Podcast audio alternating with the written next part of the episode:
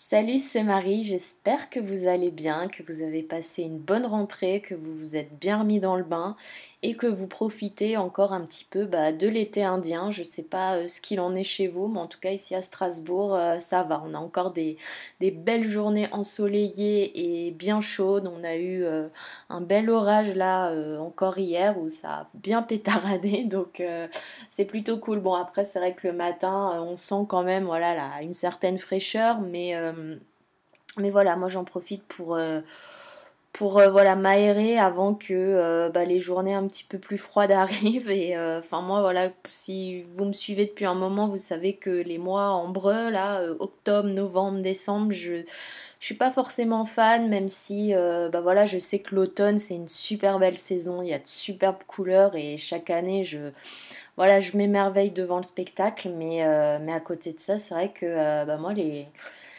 les jours qui raccourcissent, la nuit, le froid, voilà, c'est pas un truc qui me qui me toque plus que ça. Donc euh, c'est vrai que je suis beaucoup plus euh, en forme quand arrive euh, le printemps, les petits bourgeons, voilà, la, luminosité. Mais voilà, après c'est vrai que je vais essayer cette année, ça va être un petit peu mon défi de réussir voilà quand même à profiter pleinement de ces de ces journées où qui se prêtent plus peut-être au cocooning au, au truc un peu plus euh, slow, voilà, la lecture. Moi, je sais que euh, automne-hiver, c'est vraiment les saisons où je lis le, plus souvent, où voilà, j'aime bien être chez moi avec un, petit thé, la petite bougie. Enfin, c'est très cliché ce que je dis, mais euh, voilà, c'est quand même une ambiance que j'aime bien.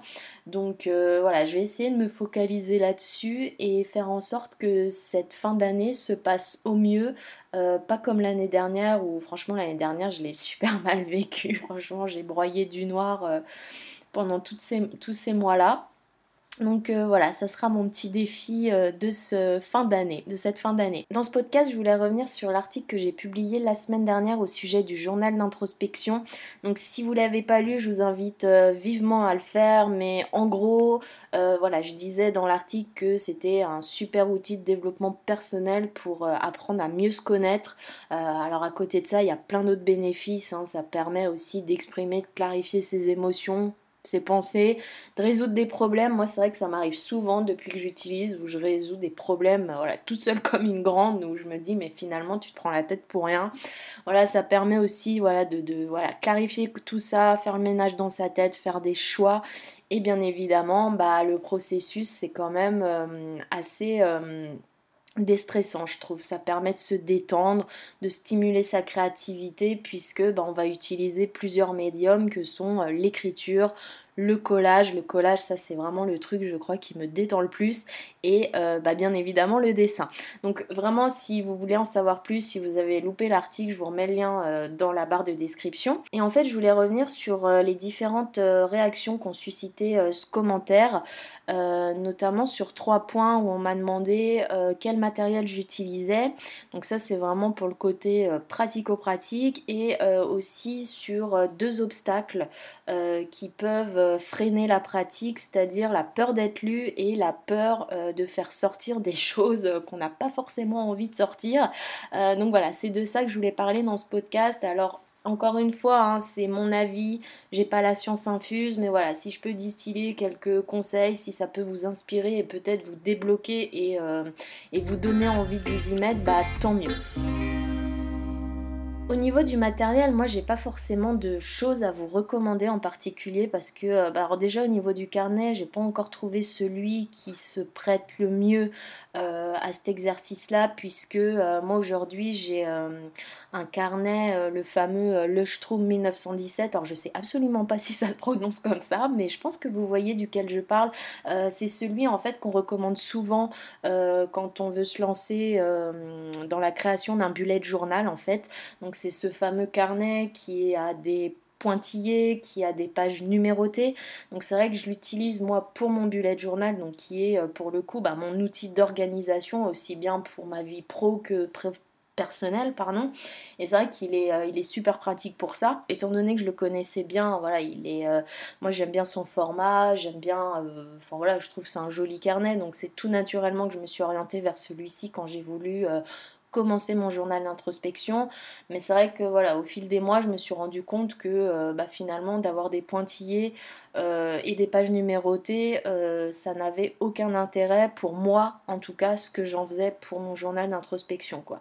les pointillés, c'est vrai que je me suis rendu compte il n'y a pas si longtemps que ça que finalement ça brimer un petit peu ma créativité dans le sens où quand je fais un dessin ou un truc euh, voilà un petit peu comme ça ou même un collage euh, je me réfère beaucoup au pointillé en fait pour euh, obtenir des trucs droits bien symétriques. Des fois je les compte et, et, du coup je perds une certaine spontanéité là dedans donc je pense que voilà le prochain carnet que je prendrai il sera vraiment vierge il n'y aura pas de ligne pas de carreaux pas de pointillé juste pour ça et pour voir ce que ça donne quoi. Après au niveau euh, des pages en elles-mêmes, euh, je trouve qu'elles sont trop fines pour ce que moi j'en fais, étant donné que euh, voilà j'utilise, alors plus trop maintenant par rapport à ce problème-là, mais j'avais opté pour des feutres. Et malheureusement, le m'a laisse passer les feutres, quoi. Donc, c'est pas euh, voilà c'est pas super euh, enfin voilà ça m'a désingué euh, pas mal de pages comme ça. Et puis c'est vrai qu'à côté de ça j'aime bien travailler au crayon de couleur aquarellable. Et là là c'est vrai que c'est absolument pas du tout adapté. Parce que les crayons de couleur aquarellable bah, ça nécessite de mettre de l'eau. Et, et, pareil ça transperce le papier. C'est enfin voilà c'est vraiment pas du tout adapté pour. Donc voilà. Je pense que alors j'ai dans ma ligne de mire euh, un, modèle de carnet dont je vais pas vous parler encore parce que euh, bah voilà j'ai pas encore testé j'attends de finir celui-ci et puis euh, et puis on verra ce que ça donne avec l'autre, mais quoi qu'il en soit, voilà, je reviendrai vous faire une petite mise à jour si jamais je trouve le Graal absolu en termes de, carnet. Après voilà, tout dépend de ce que vous en faites, tout dépend de si vous voulez utiliser de la peinture, de la gouache, de l'aquarelle, si vous voulez utiliser des feutres. Euh, voilà, si vous voulez utiliser ce genre de choses, c'est clair qu'il faudra plus opter pour des pages euh, bah, un petit peu plus épaisses et adaptées, quitte à taper dans des, espèces de carnets de, à croquis, quoi, avec vraiment les pages canson euh, bien épaisses. Mais voilà, moi j'ai pas trop envie de m'orienter là-dessus non plus. J'aimerais trouver un juste milieu, mais comme dit, en termes de carnet, je reviendrai si jamais. voilà, je trouve celui qui répond à ces besoins-là. Ensuite, bah, comme je vous le disais, euh, j'avais opté au départ pour des feutres. Alors j'avais pris les feutres de chez Crayola, les Super Tips, euh, parce qu'ils sont assez intéressants dans le sens où avec cela, vous pouvez tracer des traits fins et des traits épais. Euh, donc voilà, si j'avais des feutres à vous recommander, ce serait ceux-là. Et en termes de feutres à pointe fine, moi j'utilise, donc pour le coup à pointe très fine, qui vous permettent bah, limite d'écrire avec en fait. moi j'utilise des Stabilo euh, point 88. Euh, Tout ça, c'est des références, je vous les mettrai dans la description. Et ceux-ci, je les aime beaucoup. Euh, moi, je les utilise beaucoup pour voilà, tracer des traits, écrire mes titres ou mettre en évidence des mots que j'ai envie de faire ressortir. Donc voilà, je les aime beaucoup. Et puis après, pour tout ce qui est collage, bah bien évidemment, on utilise une bonne paire de ciseaux, de la colle. Euh, moi, j'utilise des bâtonnets de colle euh, voilà, qu'on avait quand on était enfant, enfant, là, les UHU, trucs tout simples. Et puis euh, bah après pour les collages, bah moi je pique dans les magazines, je découpe, je déchire, dans les publicités aussi.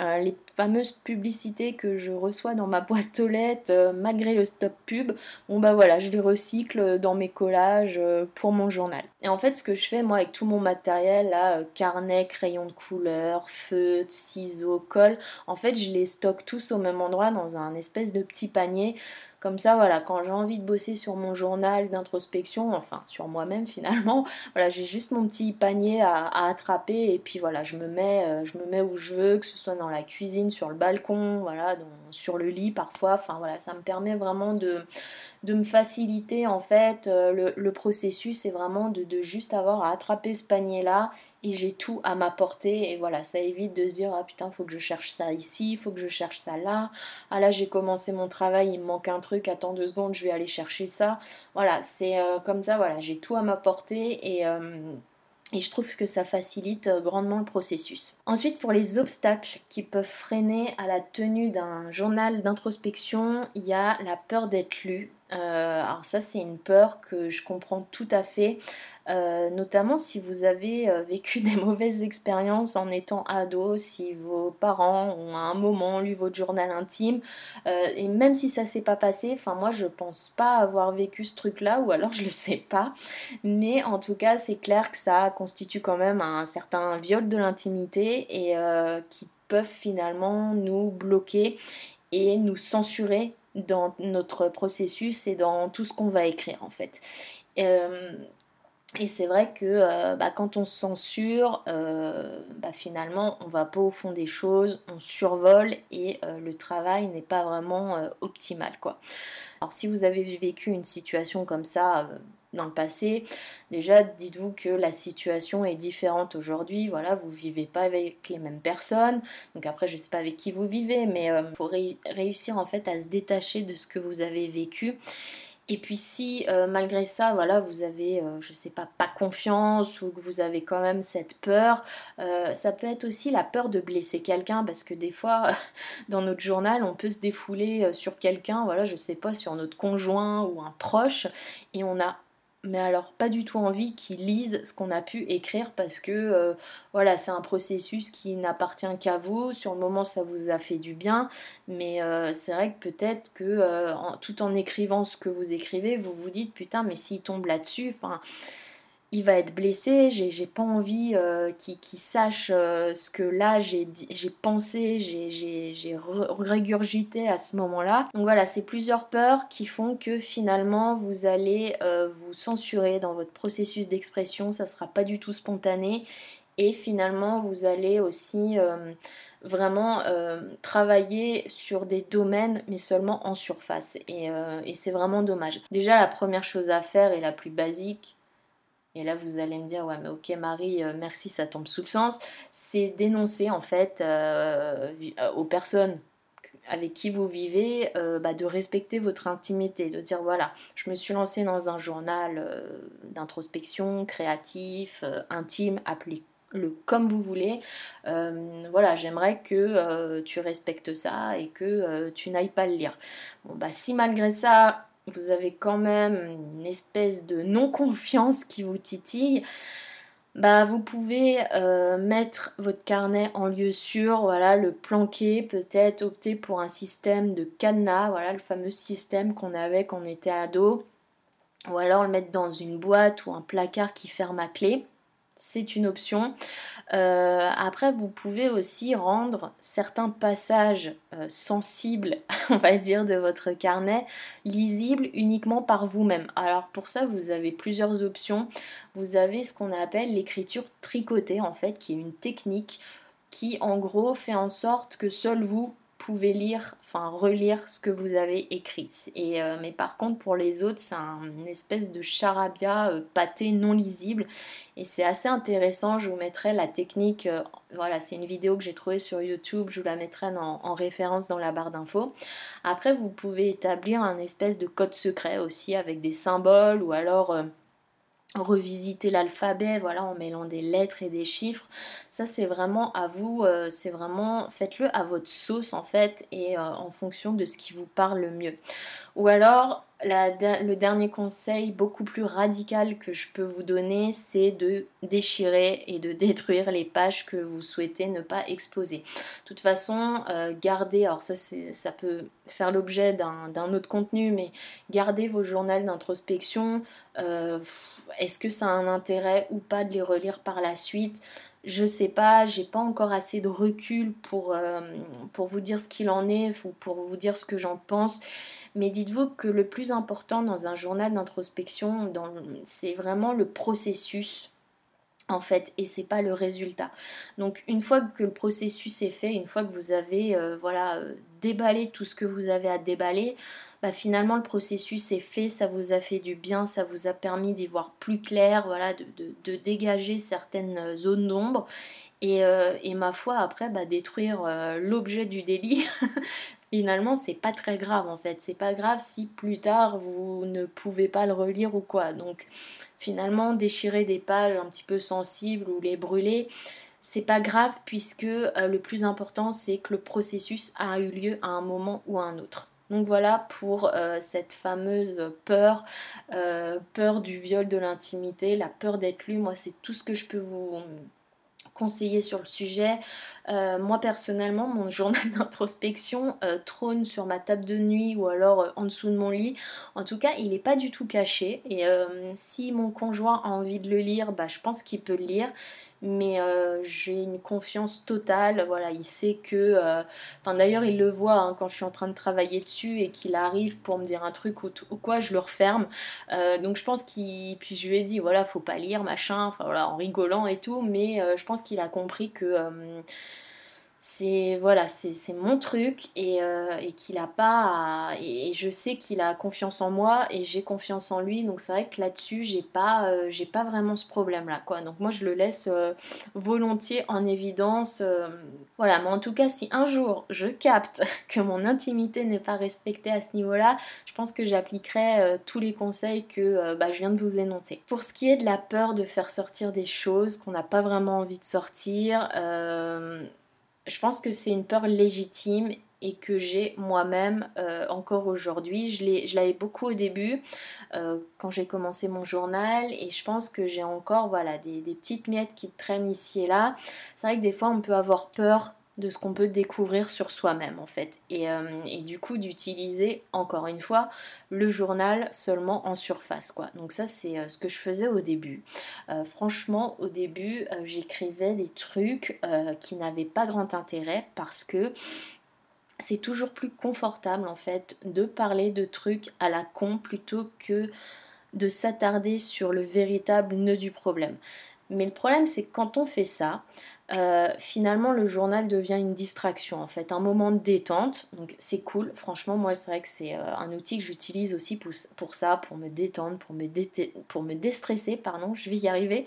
Euh, mais c'est vrai que du coup tout le potentiel du journal n'est pas exploité quoi, parce que voilà, moi je l'appelle journal d'introspection parce que euh, voilà, je l'ai commencé vraiment pour aller au fond des choses, pour savoir concrètement ce que j'avais au fond des tripes, pour savoir euh, qui j'étais euh, réellement au fond de moi-même, pour me parce que voilà, encore à 32 ans, malheureusement, je me cherche, je cherche mes aspirations profondes, je cherche à donner un sens à tout ce que je fais dans ma vie.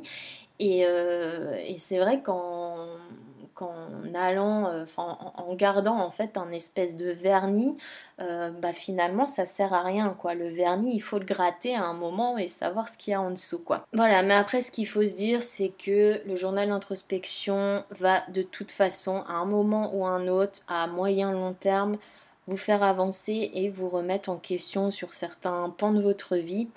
Euh, et, moi, ça a été mon cas. Euh, voilà, il y a, au bout de quelques semaines où je l'utilisais, donc comme dit, hein, au début, je l'utilisais vraiment en surface et je le ressentais. Bah, je disais dans l'article que j'ai publié sur le blog d'ailleurs que euh, bah voilà, au début je faisais des petits dessins que je trouvais sur internet, enfin des trucs qui n'étaient absolument pas spontanés, des trucs juste pour faire joli quoi. Et ça n'avait aucun intérêt. Et c'est vrai que quand j'ai commencé à me détacher de tout ça, à lâcher prise, par rapport au côté esthétique de mon journal, vraiment à le salir, à faire les choses de manière euh, spontanée, euh, sans me dire vas-y le rendu final il faut qu'il soit beau, euh, bah ont émergé des certaines, enfin voilà certaines remises en question qui m'ont vraiment foutu des claques dans la tronche, où j'ai découvert des trucs sur moi qui m'ont pas fait plaisir, hein, faut pas faut pas se leurrer, ça m'a pas fait plaisir, mais ça m'a permis d'avancer de toute façon, d'avancer, de, de, travailler sur moi et d'aller plus loin quoi. Par rapport à tout ça, par rapport à ces peurs, à ces blocages qu'on a, voilà, et au fait de d'avoir peur, ouais, de, de, finalement déterrer euh, bah, les fantômes du placard. Je suis pas sûre que cette expression existe. je crois que c'est sortir les fantômes du placard, je sais pas. Bref, on s'en fout, vous voyez de quoi je parle. Euh, Anne-Marie Jobin propose un exercice qui est de méditer dans un premier temps sur nos peurs en réfléchissant à ce qu'on pourrait trouver de pire en nous. Euh, vraiment de, dresser la liste, vraiment de la matérialiser par écrit, point par point, avec voilà, des, tirets, euh, de faire une liste sur ce dont on a peur réellement et ce qui pourrait arriver si on les trouvait. Donc vraiment, écrivez-les. Et ensuite de se demander de quoi on aurait besoin pour trouver le courage d'affronter ses peurs. Et ensuite elle nous propose une écriture spontanée sur le sujet, puis de faire un dessin, un espèce voilà de symbole, vraiment symboliser ce, courage dont on aurait besoin et de, euh, bah voilà, de, mettre ce dessin euh, toujours en évidence. Donc euh, voilà, pourquoi pas, elle, elle préconise de le mettre sur la couverture de notre carnet. Et donc moi c'est un exercice que j'ai que j'ai pas encore fait.